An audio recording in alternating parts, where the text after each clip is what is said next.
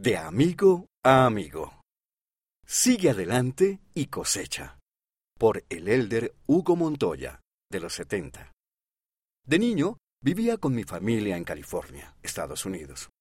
En verano cosechábamos uvas en una viña.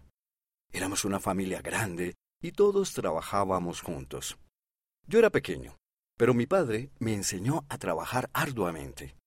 Cortábamos los racimos de uvas de la vid y luego los apilábamos en una bandeja de metal. Cuando la bandeja se llenaba, se la llevábamos a mi padre y él extendía las uvas para secarlas y convertirlas en uvas pasas al calor del sol. El dueño de la viña pagaba a mi padre por las uvas pasas que preparábamos. Cada vez que llevábamos uvas a mi padre, él nos decía, sigue adelante y cosecha.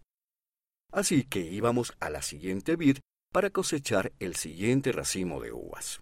Lo hacíamos una y otra vez, centrados en la siguiente vid y en el trabajo que teníamos por delante. No nos dejábamos distraer por lo que ya habíamos hecho antes. Cada semana, mi padre nos pagaba a mis hermanos y a mí por nuestro trabajo. Nos enseñó a separar el 10% para el diezmo y ahorrábamos el resto. Cuando teníamos suficiente, cada uno de nosotros compraba un avión de madera o nuestro dulce favorito. Pasábamos los sábados por la tarde jugando en el parque con los aviones y comiendo dulces. La frase de mi padre, sigue adelante y cosecha, se ha convertido en una tradición en mi familia que nos enseña el valor del trabajo arduo. Es importante que sigamos adelante y cosechemos en todo lo que hagamos.